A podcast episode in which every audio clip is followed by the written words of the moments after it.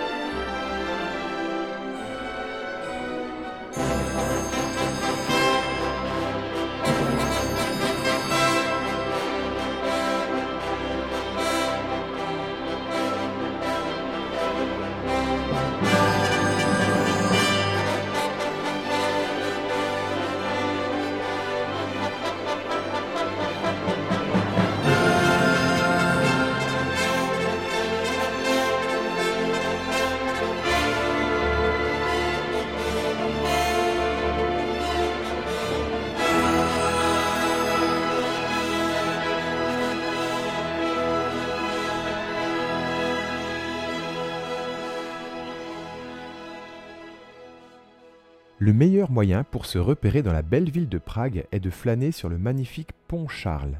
C'est l'un des plus vieux ponts d'Europe conservés en l'état. Il relie les deux rives de la ville. D'un côté, vous avez la Malastrana avec son imposant château qui rappelle le passé germanique de la ville, et de l'autre, le Stare Mesto, la vieille ville où se trouve notamment l'ancien quartier juif, la cathédrale, l'horloge astronomique et encore plein d'autres choses. Et au milieu coule une rivière, la Vlata, de son nom tchèque, mais également connu dans l'histoire sous le nom de Moldau, son nom allemand. Nous entendons en ce moment l'œuvre la plus connue de Bedřich Smetana, la Moldau, qui décrit donc ce fleuve. Smetana, qui est l'un des compositeurs tchèques les plus connus de l'histoire de la musique, a composé un cycle de poèmes symphoniques à la gloire de sa patrie. D'ailleurs, la semaine dernière, en fait, nous écoutions un autre extrait de ce cycle de poèmes symphoniques hein, dans notre émission sur la forêt, il s'agissait d'un poème symphonique intitulé Dans les prés et bois de Bohème, et donc ces deux œuvres font partie du même cycle d'œuvres en fait. Ici donc dans son poème symphonique qui est le plus connu de ce cycle, La Moldau, composée entre 1874 et 1879, Smetana décrit successivement la source, puis une chasse le long des forêts qui bordent la rivière, hein, vous venez de l'entendre avec les corps de chasse, hein, c'est ce que vous venez d'entendre là. À cela succédera une noce de campagne, puis le clair de lune avec tout un tas de créatures fantastiques telles que des nymphes, etc. À la suite de cela, vous entendrez les rapides de Saint-Jean avant de décrire le cours majestueux du fleuve qui va se perdre dans les eaux du Danube.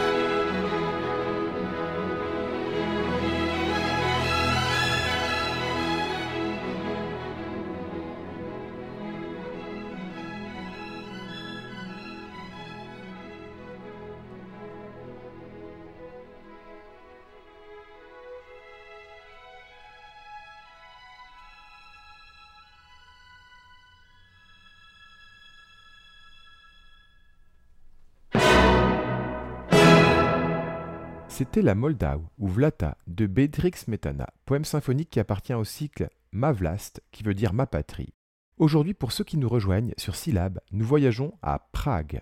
Lorsqu'on pense à un compositeur sourd, on pense tout de suite à Beethoven et on oublie Smetana. Quand on pense à un compositeur fou, on pense à Schumann et on oublie Smetana. En fait, Smetana, c'est vraiment l'archétype du compositeur maudit. D'ailleurs, je pense que cette appellation de compositeur maudit fera l'objet d'une émission prochainement. En fait, Smetana a été atteint d'une surdité brutale qui a été précédée dans les jours qui ont précédé par des acouphènes extrêmement violents. Et en fait, cette surdité va le démolir psychologiquement et va le conduire à la folie. Smetana finit sa vie dans un asile psychiatrique. À ce propos, si vous voulez aller chercher plus loin dans le sujet Smetana, je vous suggère une œuvre musicale autobiographique, un quatuor à cordes qui s'appelle Le Quatuor de ma vie, qu'on a déjà écouté il y a quelques semaines dans cette émission donc je ne vais pas le remettre aujourd'hui. En fait, ce quatuor de ma vie est une transcription musicale des acouphènes de Smetana. Et on les entend, ces acouphènes, vraiment, ils sont transcrits musicalement dans le dernier mouvement. C'est une très belle œuvre hein, que je vous conseille d'écouter. Globalement, les compositeurs tchèques sont assez doués dans le domaine du quatuor à cordes. On écoutera plus tard un extrait de quatuor à cordes, mais pas de Smetana, d'un autre compositeur. Continuons plutôt notre balade à Prague et dirigeons-nous vers la vieille ville.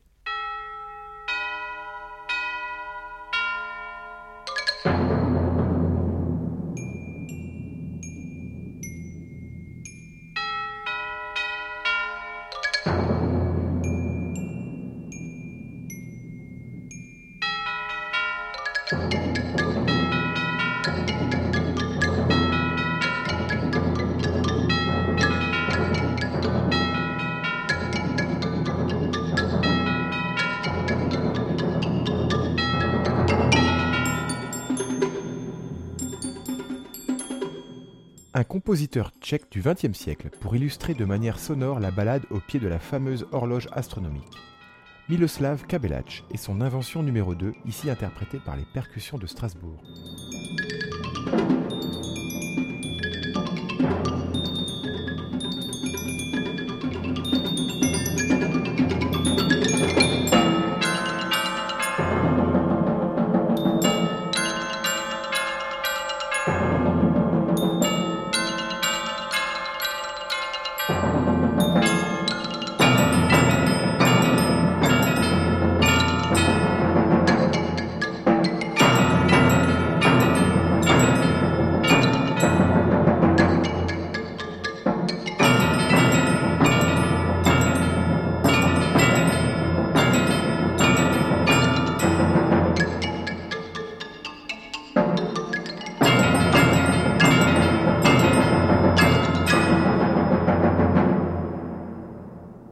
Kabelach était un pionnier de la musique électroacoustique et de la musique pour percussion.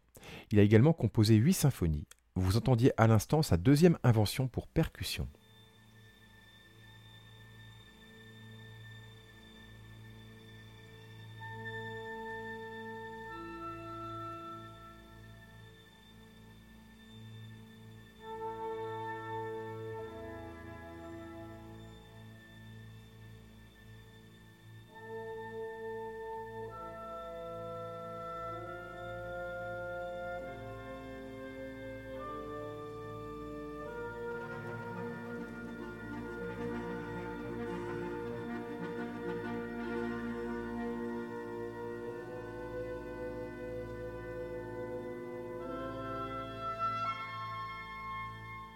Allez, on quitte un instant le centre-ville de Prague pour se promener dans les collines boisées qui surplombent la ville. On l'oublie, mais Gustav Mahler est né et a grandi dans l'actuelle République tchèque. Les Tchèques ne le considèrent pas vraiment comme l'un des leurs, car il faisait partie de la communauté juive germanophone de Bohême. Les turpitudes de l'histoire du XXe siècle ont totalement éradiqué les populations juives autochtones. Les rares survivants de l'Holocauste qui parlaient allemand ont été expulsés de la Tchécoslovaquie après la guerre. Leur crime était, de parler allemand. Double peine. Mahler n'a pas connu cette époque puisqu'il est mort en 1911, mais il a grandi dans une petite ville de province en Bohême-Moravie. Cette ville était entourée par la forêt et il y avait une caserne militaire. Plongeons donc un instant dans les sonorités de l'enfance bohémienne de Mahler avec sa première symphonie.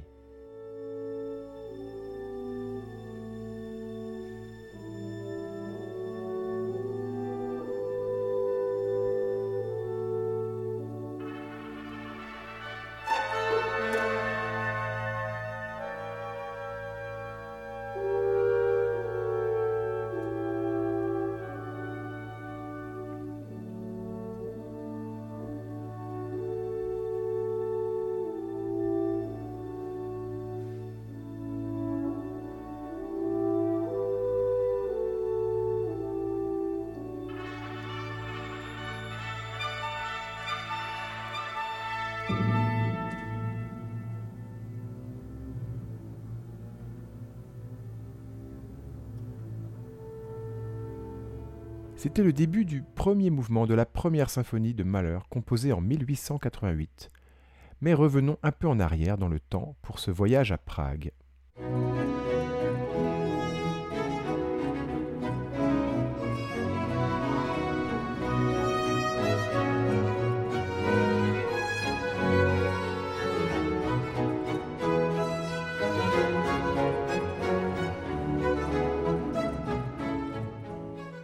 Administrativement parlant, Prague n'a pas toujours été une capitale, même si elle n'a jamais cessé d'être la capitale de cœur des Tchèques. Pendant longtemps, Prague était une ville parmi d'autres au sein du vaste empire austro-hongrois. Mais ça n'a pas empêché cette ville d'avoir une très grande importance politique et culturelle dès le Moyen Âge. Quand on pense aux grands centres de musique baroque dans l'histoire, on pense à Venise, on pense à Versailles. Mais connaissez-vous le bac tchèque? Jan Dismas Zelenka, qui a influencé Mozart et Haydn quand même il commence à être très souvent joué, y compris en dehors de la République tchèque.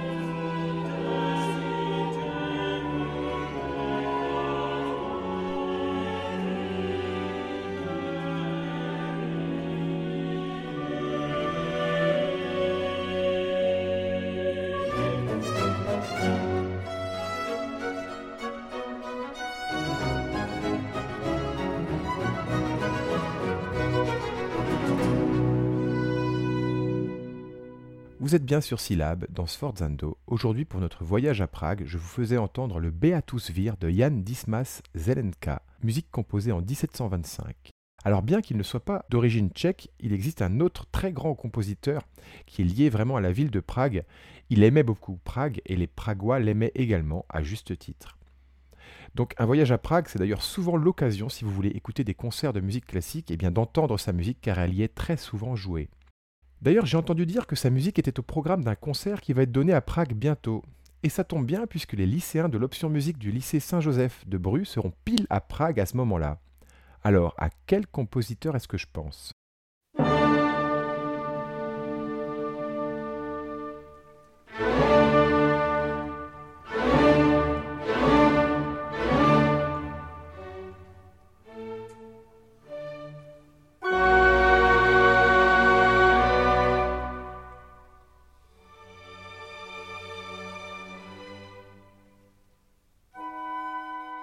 Bon, je crois qu'on reconnaît tout de suite la musique de Mozart, hein, bien sûr.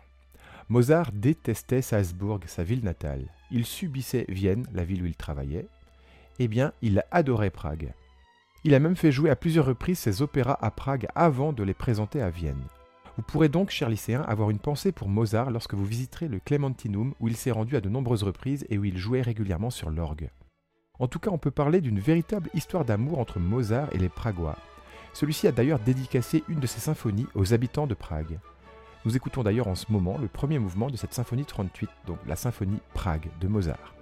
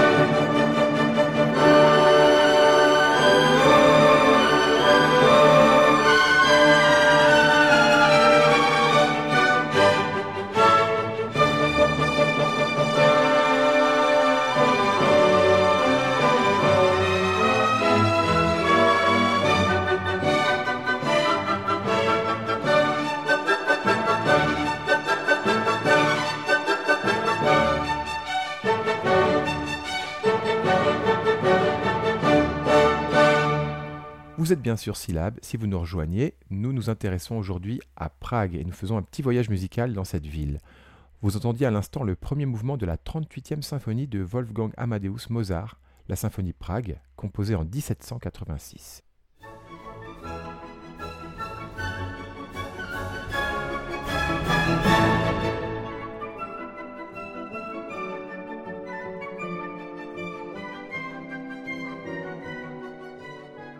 Alors nous voici de retour dans le 19e siècle. Celui-ci est synonyme pour beaucoup de peuples d'Europe centrale d'affirmation d'un certain nationalisme.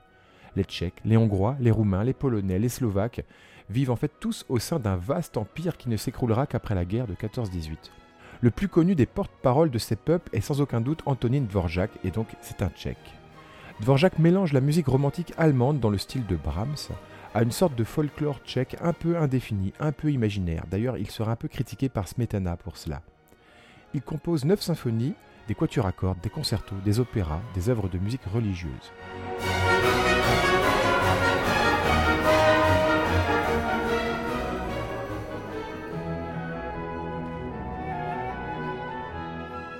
Là, on écoute sa cinquième danse slave. Dvorak les a d'abord composées pour piano, puis pour piano quatre mains, avant de les orchestrer. En fait, elles sont vraiment dans la lignée des danses hongroises de Brahms. Elles ont un petit peu la même histoire. Bon, en fait, ce sont des œuvres commerciales. Dvorak y déploie une sorte de folklore imaginaire. Il utilise des rythmes typiques de la musique slave, notamment la musique ukrainienne, avec sa fameuse dumka, hein, vous savez, cette danse qui accélère de plus en plus vite. Plusieurs des danses slaves de Dvorak sont en fait des dumka déguisés. Dvorak était une grande grande star de son vivant. Tchaïkovski est fan de lui et le fait venir en Russie. Il sera également nommé directeur du Conservatoire de New York à partir de 1893, et c'est là qu'il composera notamment sa célèbre symphonie du Nouveau Monde.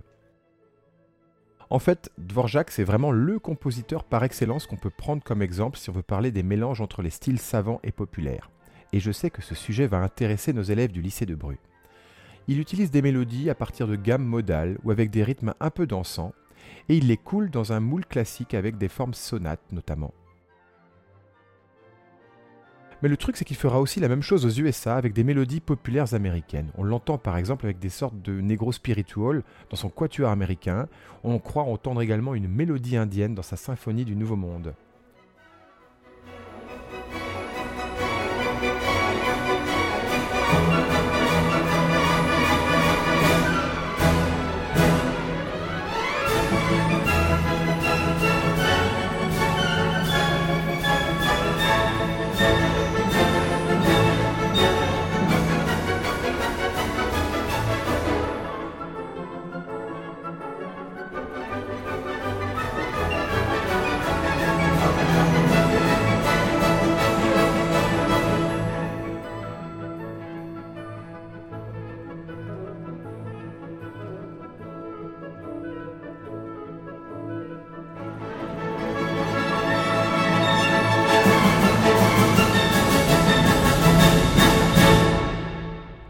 Un très bon exemple de ce type de langage qui mélange le savant et le populaire dans son concerto pour violoncelle.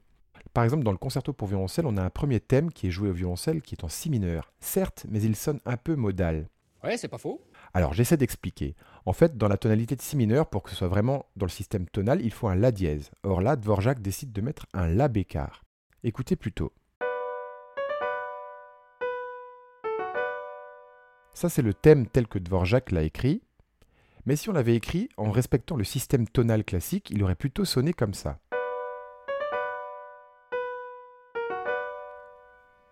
Donc avec un La dièse pour faire la cadence parfaite. Là, c'est sans le La dièse, tel que Dvorak l'a entendu. Et là, c'est s'il avait écrit en respectant le système tonal.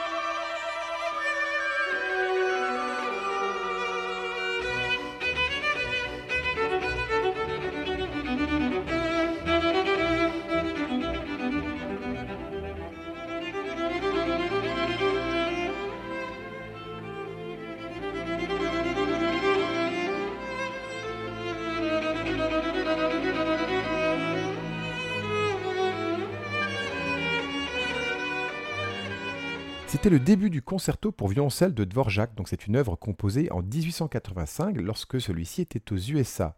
Mais on sent quand même bien que Dvorak était exilé depuis quelques années, que son pays lui manquait lorsqu'on entend vraiment les intonations mélodiques de cette musique. On peut dire que Dvorak est quand même un compositeur à la fois classique et populaire. Ses musiques d'ailleurs ont beaucoup inspiré les chanteurs pop. Je vous donne un exemple que j'aime beaucoup avec la Symphonie du Nouveau Monde version Gainsbourg.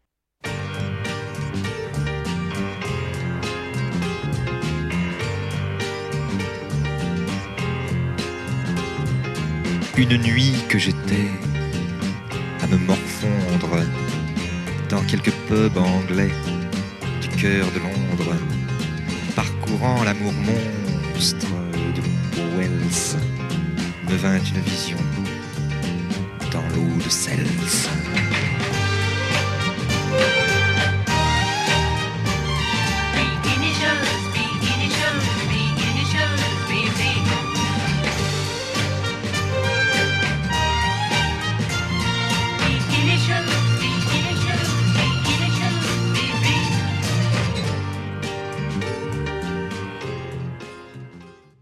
Vous êtes bien sur Syllab et nous poursuivons aujourd'hui dans Sforzando notre voyage à Prague.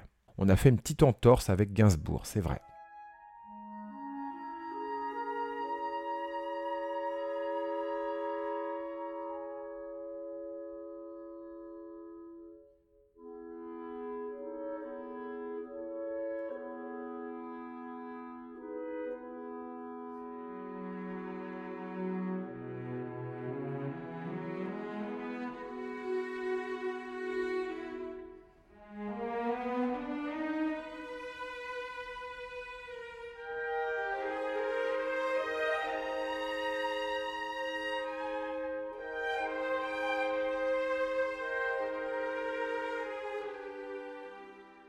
Au XXe siècle, on voit vraiment une explosion de la musique d'Europe centrale et notamment de la musique tchèque. Cette musique s'oppose à la fois au modèle français et allemand d'un côté, mais également au modèle russe de l'autre.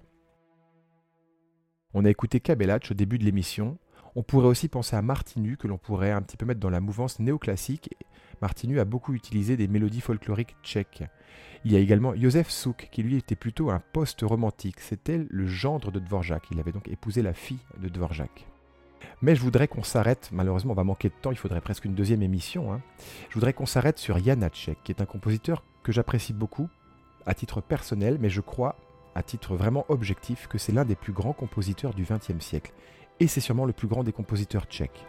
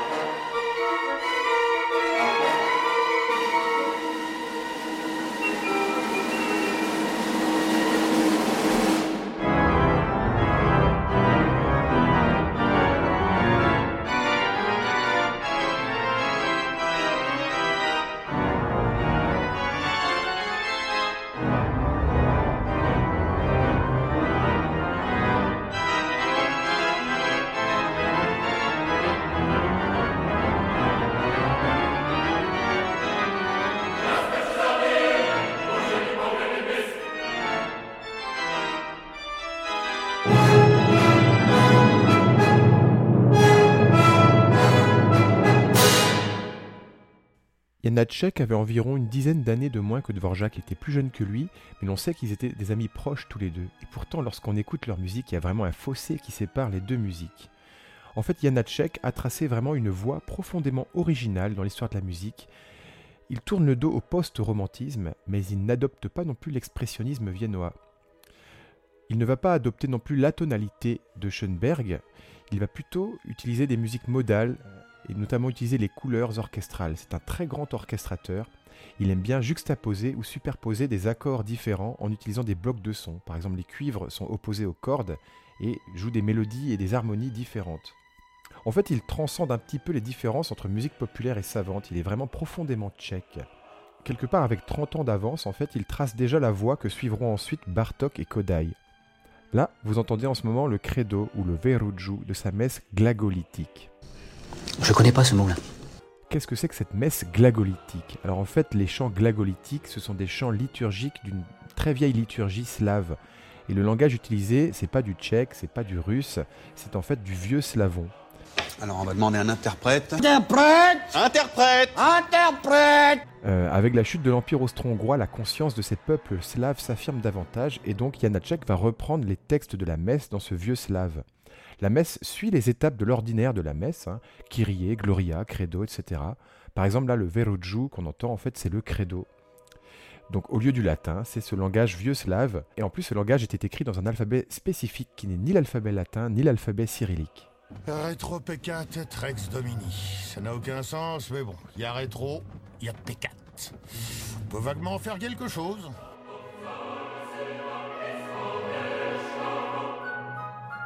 Vous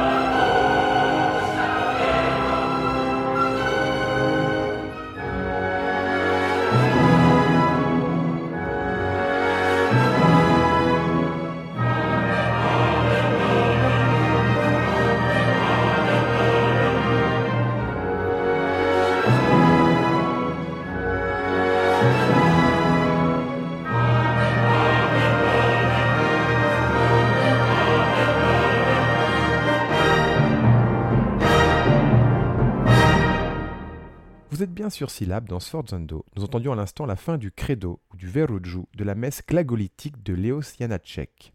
Cette messe glagolitique est vraiment une grande œuvre. hein. L'écouter en entier prend presque trois quarts d'heure. Il y a de magnifiques passages uniquement orchestraux. Il y a une très belle utilisation des chœurs. Il y a des solistes. Il y a aussi un orgue.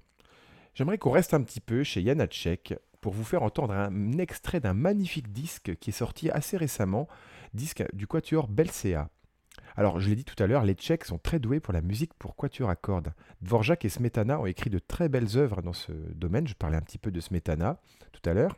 Eh bien, Janacek compose deux quatuors à cordes qui sont très importants pour la musique pour cet effectif euh, du XXe siècle. Je trouve qu'on peut les rapprocher un petit peu des œuvres de Zemlinsky ou des premiers quatuors à cordes de Schoenberg. Mais Janacek utilise une poétique toute particulière. Là, le morceau que je vous propose, avec un thème obsédant de seulement quelques notes, est pour moi vraiment un grand mouvement. Et ici, les Belcea l'interprètent magnifiquement. Je vous propose vraiment d'arrêter tout ce que vous êtes en train de faire. Vous stoppez tout, vous vous taisez, vous ne parlez plus. Et vous vous laissez porter par la montée en puissance de ce grand chef-d'œuvre pour quatuor à cordes que je vous propose d'entendre maintenant. Ça fait du bien partout qu'elle passe dans les boyaux, ça tient au corps, ça vous fait même des gentillesses dans la tête. Tu veux que je t'y dise? Ça rend meilleur.